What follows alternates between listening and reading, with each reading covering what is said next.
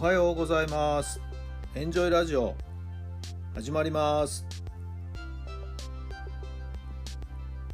この番組はあなたの素敵な未来づくりのお手伝い人と組織の診断や学びやエンジョイがお届けします。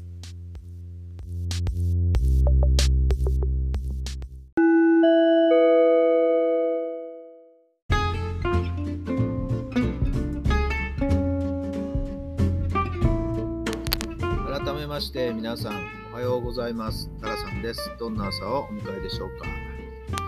3月10日水曜日となりました。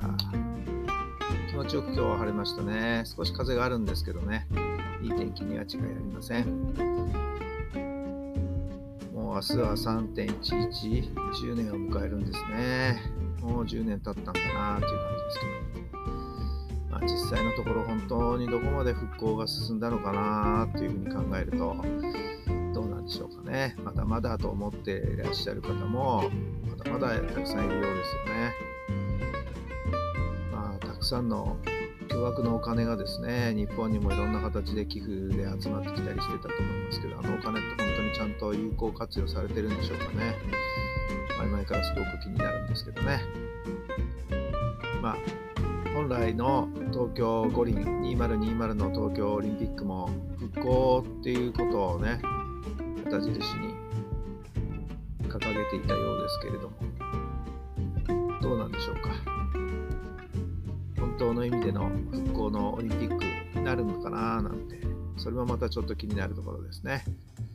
外国人一般客の入国外国は禁止というような方向が出たようですけどまあ選手にとってみればこうこれはねやるという前提で動いてるんでしょうけども毎回言ってますけど正式なところで本当にやるのかやらないのか直前になって中止というのは本当にかわいそうですからね。ある程度余裕を持って実際に本当にやるのかやらないのか選手のことを考えたらその周りの関係者のことを考えたら早めの決断がもう必要なんじゃないかなと思うんですけどいやもう早くはないよな。もっと緊急に決断を下さなきゃいけないことなんじゃないかなというふうにもちょっと朝思いましたね。リーダーの人たちの決断というのは大変なのはよくわかりますけれどももうでもこれは決めていただくしかありませんのでね。適切な判断をお願いしたいなと思っているところです。それでは今日の質問です。今日はどんなありがとうを伝えますか？今日はどんなありがとうを伝えますか？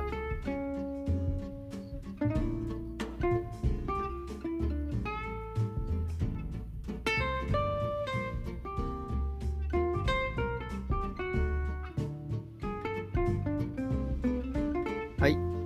どんな答えが出ましたか？私の場合はもう朝起きて太陽の日を浴びた時にいやいや今日も最高の日をありがとうございますというふうにいつもある意味感謝の言葉をですね太陽に向かって言っているわけですよね。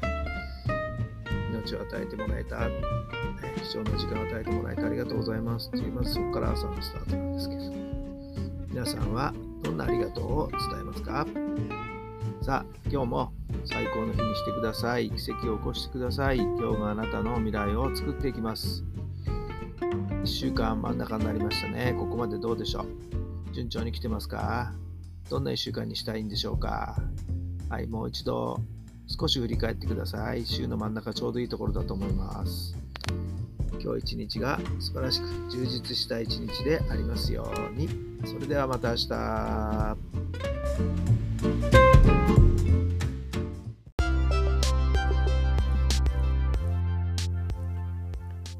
この番組は人と組織の診断や学びやエンジョイがお届けしました。